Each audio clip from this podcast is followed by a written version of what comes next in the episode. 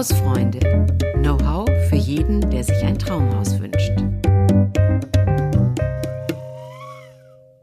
Herzlich willkommen zu unserem neuen Podcast Hausfreunde. Heute geht es um ein Thema, das berührt uns alle ganz tief. Wer bin ich und wie zeige ich es in meinem Zuhause? Ich habe hier eine Expertin sitzen, Martina Görnemann, die wird uns alle Fragen beantworten. Da freue ich mich schon drauf. Martina Görnemann, Sie sind Journalistin, Buchautorin, Wohnexpertin, haben sieben Bücher geschrieben. Mein Gott, äh, wir können Ihnen wirklich ja jetzt jede Frage ähm, stellen. Also nicht wir, sondern ich in Stellvertretung der Zuhörer. Aber das mache ich natürlich gerne. Wer bin ich und wie zeige ich es in meinem Zuhause? Das klingt so ein bisschen nach Psychologie. Ähm, zeig mir deine Wohnung und ich sag dir, wer du bist. Äh, ist das wirklich so? So ein bisschen ist das so.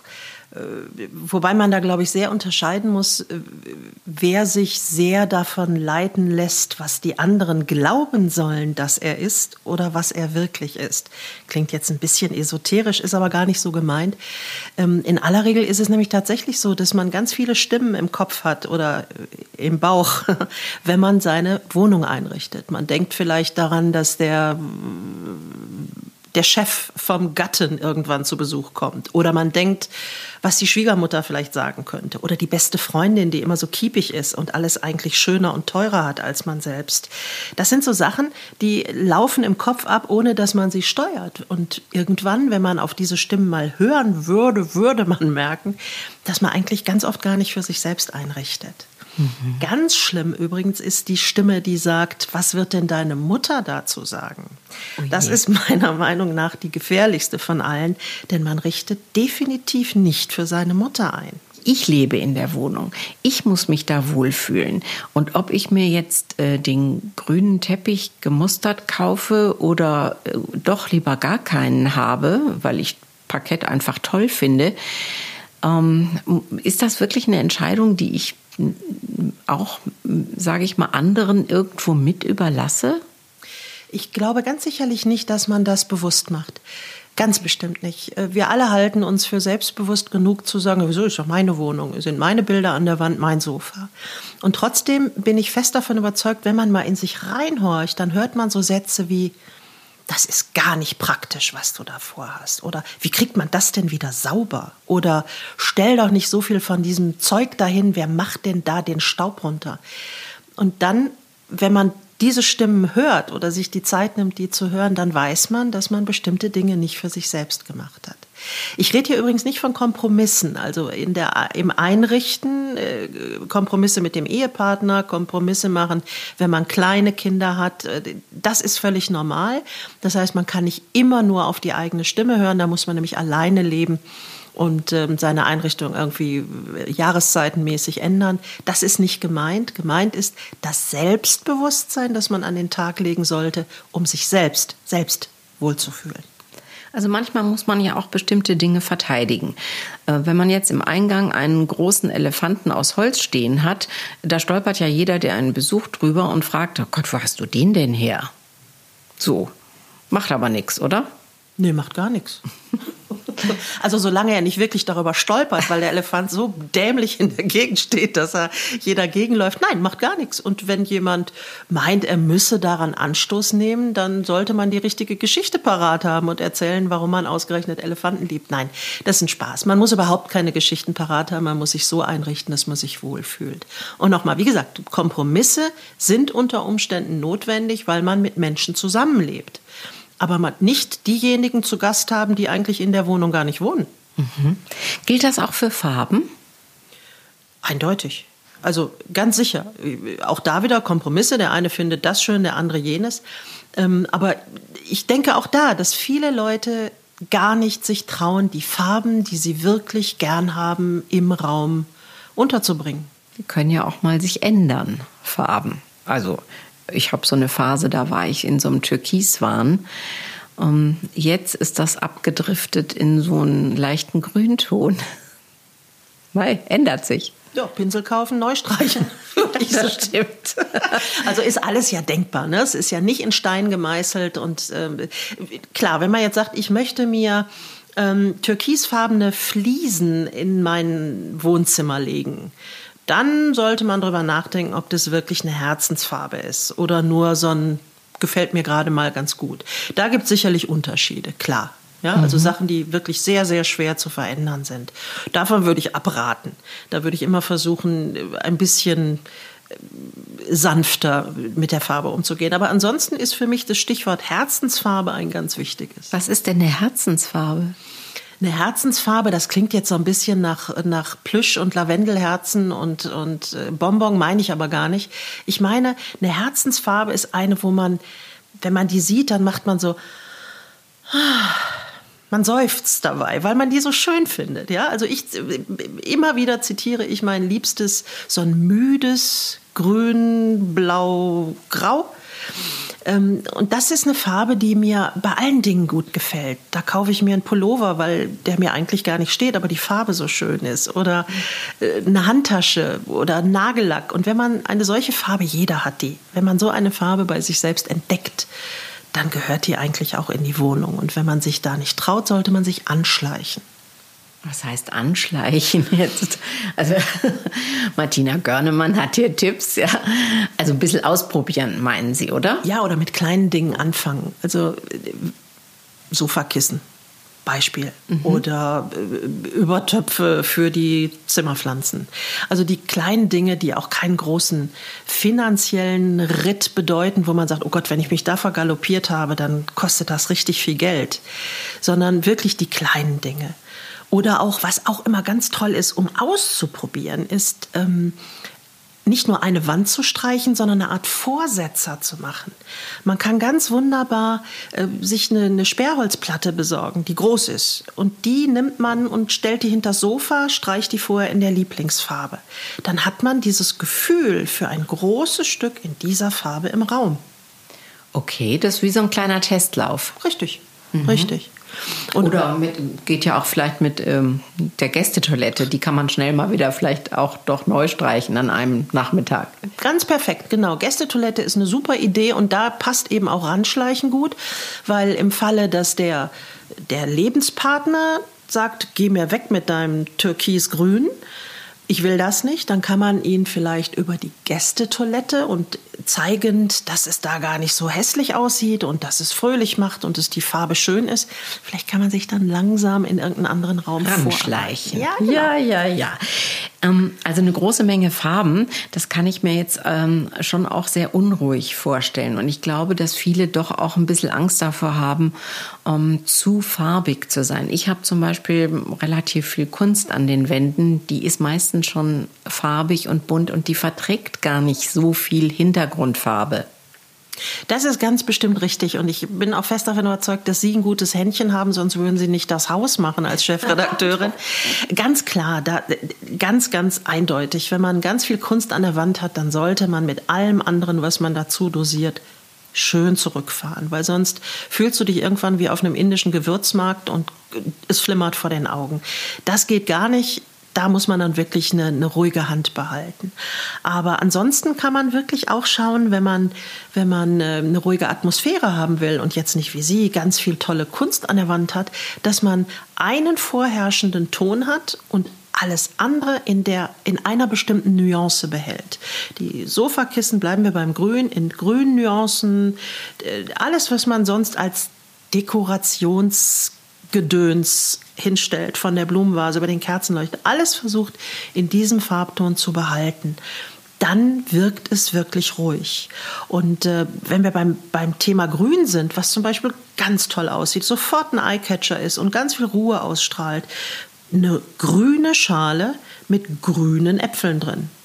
Da braucht man keine Blumensträuße mehr, weil es einfach ein so schönes, harmonisches Sujet ist, ein Bild auf dem Tisch. Und schon ist alles geschmückt. Gibt es denn so ein, ja, so ein Wohnbooster, wo man sagt, boah, wenn man das macht, dann ist auf jeden Fall die Wohnung schon mal toll und hat irgendwie Charakter? Da sage ich jetzt was ganz Langweiliges. Weiß. Okay. Das schnöde, spießige Weiß. Weiß ist einfach eine Traumfarbe in Kombination mit der Herzensfarbe. Weil wenn ich äh, weiße Wände habe, kann ich, ich weiß nicht, wie Sie es mit Ihrer Kunst halten, aber wenn, wahrscheinlich sind die Wände hinter Ihrer Kunst weiß. auch weiß, genau. Und das ist es eben, dass man dieses Weiß kombiniert mit der, mit der Herzensfarbe und schon kommt Ruhe in den Raum. Mhm. Gibt es denn so, ein, mm, so, eine Idee, wie man schnell ähm, was umändern kann, dem Ganzen vielleicht doch einen anderen Look gibt? Es kann ja sein, man hat eine Herzensfarbe, aber dann kommt irgendwie das Frühjahr und plötzlich ist irgendwie Gelb ganz toll und man denkt sich, oh Mensch, wäre das jetzt schön, dieses Gelb in die Wohnung hinein zu transportieren. Wie geht sowas? Da können wir eigentlich beim Weiß bleiben. Also wenn die Wände weiß sind und ich die Sofakissen aus der letzten Saison habe, nämlich die grünen, dann kann ich das ja schnell austauschen in Gelb. Dann fragt man sich natürlich, welche Farbe hat das Sofa? Das kann ich schlecht austauschen oder nur mit großem Kostenaufwand. Da kommt dann mein nächster Wohnbooster-Tipp und das sind Hussen.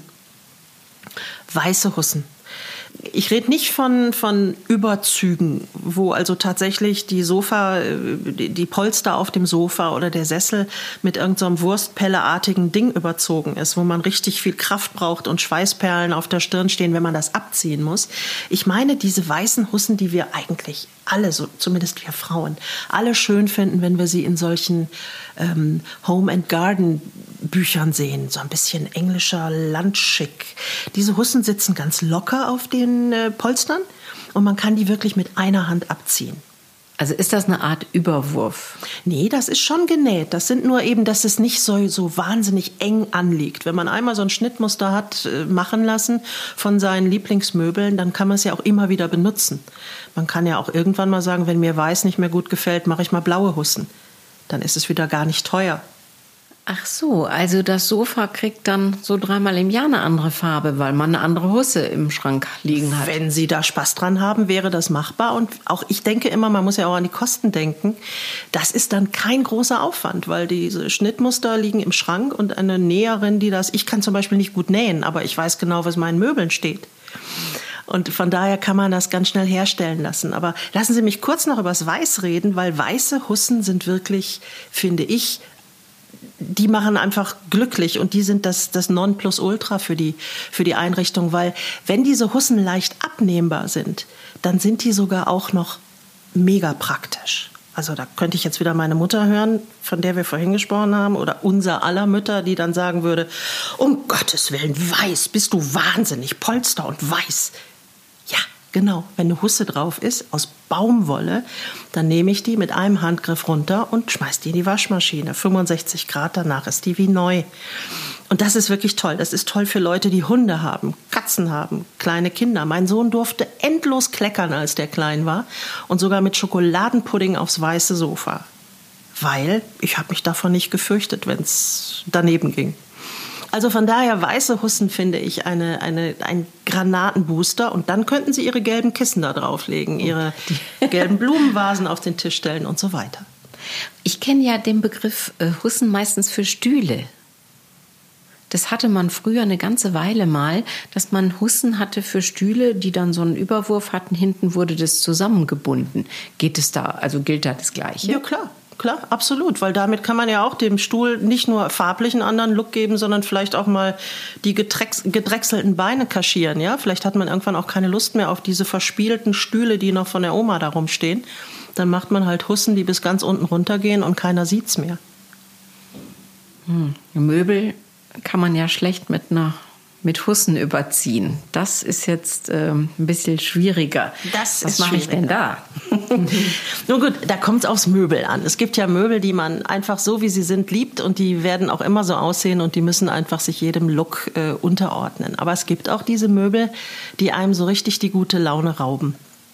Das sind meistens Möbel, die dem Gatten gut gefallen. Ich erlebe das ganz oft in, in Ehen, dass ähm, der Mann sagt, ich habe mich an diesen Wohnzimmerschrank gewöhnt, ich will, dass der hier bleibt. Und die Frau sagt, wenn ich den morgens sehe, also den Schrank, nicht den Gatten, wenn ich den morgens sehe, ist der Tag für mich im Eimer. Und das ist echt ein Problem. Ähm, ich empfehle auch da Farbe. Das heißt, entweder man trennt sich wirklich in gemeinsamem Einvernehmen von diesem Schrank, der in der Tat irgendwann auch wirklich nicht mehr schön ist. Man kann ja auch objektiv sagen, diese Schrankwand ist es einfach nicht mehr. Aber Ehemänner sagen oft in solchen Fällen, der Schrank geht noch. Und die Frau müsste dann eigentlich sagen, der geht nicht, den muss man rausschmeißen. Also sollte man entweder diesen Kompromiss finden oder wirklich zu Farbe greifen. Das hilft enorm. Also man sollte sich trauen, wenn man ein Möbelstück hat, von dem man sagt, ich halte es einfach schlicht nicht mehr länger aus. Dann wartet man, bis man mal ein Wochenende alleine ist, besorgt sich eine gute Farbe, das ist wichtig, weil sonst streicht man sich tot. Eine Farbe, die eine starke Deckkraft hat, die wirklich auch leicht zu bearbeiten ist. Nimmt eine, die keine Lösemittel enthält, sondern acrylbasiert ist. Die kann man wassermäßig die Pinsel hinterher auswaschen. Stinkt nicht, macht kein großes Theater. Selbst wenn man sich aus Versehen irgendwie verkleckert, kann man es mit Wasser und Seife vom Parkett wieder runterwischen. Und damit geht man an diesen Schrank ran. Und man streicht ihn entweder weiß oder in der vorhin zitierten Herzensfarbe. Und dann ist passiert. Dann kann der Gatte natürlich meckern, wenn er wiederkommt von der Geschäftsreise oder woher auch immer. Oder er muss es so akzeptieren, weil der Schrank ist, ist eh gestrichen. Das, ähm, das klingt jetzt so ein bisschen so, sag ich mal, wenn ich ein Möbelstück habe, wo ich ähm, eigentlich schon mich abgefunden habe damit, dass es wahrscheinlich auf den Sperrmüll muss äh, oder ich es äh, vielleicht irgendwie noch äh, jemandem geben könnte oder so, aber ich es eigentlich nicht mehr haben möchte. Ist dann Farbe so ein Rettungsversuch für so eine Kommode oder um, auch einen Tisch oder ein Sideboard oder eben einen Schrank? Ganz genau, kann man schöner nicht sagen. Ich würde auch sagen, ist der letzte Rettungsanker. Und manchmal ist ja auch so, dass in einem Schrank Erinnerungen stecken. Der Schrank ist zwar wirklich so, dass man sagt, ich kann ihn nicht mehr sehen, aber man erinnert sich, wie viele Jahre der einen begleitet hat oder dass der vielleicht schon aus der Verwandtschaft übernommen worden ist. Dann will man diese Gefühle, die in dem Schrank stecken, nicht so gern weiterziehen lassen. Aber man kann ihn trotzdem nicht mehr anschauen, weil er dackelbraun ist und einem wirklich einen in tiefe Depressionen schickt. Und dann hilft Farbe. Weil ich höre oft, dass dann ähm, Menschen sagen, ich traue mich da nicht ran, wenn ich die Farbe da drauf und hinterher sieht das doof aus oder ich kann noch nicht so gut streichen. Ist doch egal, wenn der Schrank sowieso eigentlich vom Platz muss, dann kann man es doch probieren. Mhm. Und oftmals ist es dann tatsächlich so, dass man sagt, Mensch, das sieht ja richtig gut aus. Eine ganz andere Wirkung, ganz so andere Raumwirkung, ganz anders ist. Mhm. Mhm. Ähm, wir haben jetzt viel von Erinnerungsstücken äh, gesprochen. Jetzt ähm, sammeln wir ja alle gerne Sachen und äh, bekommen noch von den Eltern was oder auch was geschenkt und dann entdecken wir im Urlaub irgendwas Nettes. Irgendwann ist so eine Wohnung ja mal voll. Mhm. Ähm, das ist immer so der Punkt, äh, wo man dann wirklich überlegen muss, was will ich behalten und was nicht, weil so ein Sammelsurium, das ähm, äh, raubt einem ja so ein bisschen die Kraft, sage ich mal, des Ortes, den er eigentlich haben sollte in meinem Zuhause. Stimmt. Deswegen empfehle ich das Nichts. Das Nichts. Nicht Weiß und nichts. Okay, gut. nicht im ganzen Raum und auch nicht klassisch. Aber es ist tatsächlich so. Oftmals ist die Lücke zwischen den einzelnen Möbelstücken genauso wichtig wie die Stücke und auch die Farbe der Stücke selbst. Ähm, jeder von uns kennt diese, diese Sätze, man sagt sie sogar bisweilen auch selber, aber man hört sie oft von der Freundin, mit der man dann im Wohnzimmer sitzt und die guckt sich so ihre eigene Einrichtung an und dann sagt die, ich finde neben der Gardine und dem Fernseher, da könnte doch, da könnten wir doch auch noch, also so ein Schränkchen vielleicht. Der Mensch neigt dazu, die die Stellen zwischen den einzelnen Möbelstücken immer gerne wieder ausfüllen zu wollen. Also das Gnädigste ist noch die Bodenvase, die ich persönlich äh, nicht so propagiere, aber irgendwas in die Lücken zu stellen. Und am liebsten Schränke, weil man ja so viel Zeug hat, was man da unterbringen will. Und ich empfehle Mut zur Lücke. Weil oftmals tatsächlich durch eine Lücke die Wirkung von verschiedenen Möbelstücken oder auch die ganze Wirkung des Raumes toll unterstrichen wird. Und da muss man sich einfach trauen. So wie wenn Sie ein Interview mit mir führen, dann muss man sich auch trauen, mal eine Pause zu lassen. Ja? Das ist vergleichbar damit, sagen wir als Journalisten. Halt doch mal die Pause aus. Und so ist das beim Einrichten auch. Halt doch mal die Lücke aus. Woher kommt denn dieser, hm, ja, dieser Impuls, da alles vollstellen zu wollen? Ich glaube tatsächlich, also ein bisschen wahrscheinlich kommt das noch aus der Zeit, als wir in Höhlen lebten, könnte ich mir vorstellen. Ich weiß es nicht. Aber ich glaube, das ist das Sammeln von uns Menschen. Wir sammeln eigentlich auch zu viel Zeug. Und dieses Zeug will man irgendwie unterbringen, auch wenn man es fast nie benutzt. Der Klassiker ist das Raclette-Geschirr, ja, oder der Fondue-Topf. Einmal im Jahr benutzt. Oder man sammelt die Brettspiele von den Kindern, die längst nicht mehr Brettspielspieler sind. Und dann hat man irgendwo, ja, aber das muss ich irgendwo unterbringen. Muss man eigentlich. Und dann kommt nicht. so ein Schränkchen her. So ist es. Und man könnte ja auch sagen, ich guck mal, wovon ich mich alles trennen kann und dann kann ich mir auch eine Lücke leisten. Also Plädoyer, Mut zur Lücke, Absolut. weiß und ein bisschen in sein Herz hineinhören und die richtige Farbe für das Wohlfühlambiente finden, oder? Kann man das so zusammenfassen? Ist perfekt zusammengefasst. Ich setze noch einen drauf, weil Sie das Wort Mut angesprochen haben. Auch da finde ich, Mut ist ein Muskel und den kann man trainieren. Und wenn man den bei der Einrichtung trainiert, kann nichts mehr schiefgehen. Wunderbar. Martina Görnemann, ganz, ganz herzlichen Dank für diese äh, vielen Tipps und einen kleinen Weg zu unserem Wohn-Ich, äh, den wir vielleicht äh, den ein oder anderen Zuhörer ähm, geebnet haben. Äh, wir werden in weiteren Podcasts einige dieser Themen noch vertiefen. Ich bin irgendwie, äh, werde ich jetzt zum Farbenfan ähm, und vielleicht auch zum Hussen-Fan. Ähm, und sie haben gesagt, es gibt Schnitten oder man macht sich ein Schnittmuster oder lässt sich eins machen. Ähm, also äh, ja gut, jeder hat eine andere Couch. Okay, muss man einmal richtig ausmessen und dann vielleicht jemanden finden, der gut nähen kann. Oder man versucht es selber. Ist ja auch nicht so schlimm, wenn es schief geht. So teuer ist ja der Stoff dann vielleicht auch nicht. Also das ist auch noch eine schöne Beschäftigung vielleicht für ein Wochenende, wo ähm, ja nicht so viel zu tun ist und es unter Umständen regnet, oder? Kann man Absolut. ja mal probieren. Absolut, man kann das ausprobieren. Ich, wie gesagt, kann nicht gut nähen. Ich lasse mir dann von einer Freundin helfen, die das gut kann. Und hier gibt es auch den Tipp, jeder hat, da werden wir wieder beim Ausmisten, jeder hat uralte Bettwäsche in den Schränken liegen, die er definitiv nie wieder benutzen wird. Da stimmen die Muster nicht oder die Farbe nicht oder da ist ein Loch drin. Diese alten Schrankleichen kann man gut benutzen, um diese Schnittmuster auszuprobieren. Das heißt, an diesen Stoffen kann man nichts mehr kaputt machen und dann haben sie zumindest noch eine Bewandtnis. Sie helfen uns, dass wir dann anschließend gute Hussen herstellen lassen. Vielen, vielen Dank für die ähm, tollen Tipps. Ja, Sie haben Bücher geschrieben, da kann man mal schauen. Martina Görnemann, ähm, da steht sicher noch viel mehr drin. Und dann kann man auch Bilder sehen, Fotos. Wir sind ja hier beim Podcast und es ist beim Einrichten ja schon eine Kunst, die Dinge so zu beschreiben. Normalerweise ähm, zeigen wir Bilder davon und dann weiß man sofort, worum es geht. Ähm, aber mit Ihnen geht es auch im Podcast sehr, sehr gut. Ganz, ganz herzlichen Dank, dass Sie bei uns waren. Ich verabschiede mich. Und ich danke. Ich verabschiede mich oder wir verabschieden uns äh, von den Zuhörern und Zuhörerinnen. Und wenn Sie noch weitere Informationen gerne möchten, wie gesagt, einfach mal äh, Martina Görnemann googeln. Sie haben, glaube ich, auch einen Blog, den Sie schreiben schreiben. Oder? Ich habe auch einen Blog, Raumseele heißt der. Raumseele. Genau. Und die Bücher gibt es überall, wo es Bücher gibt. Das findet man auch.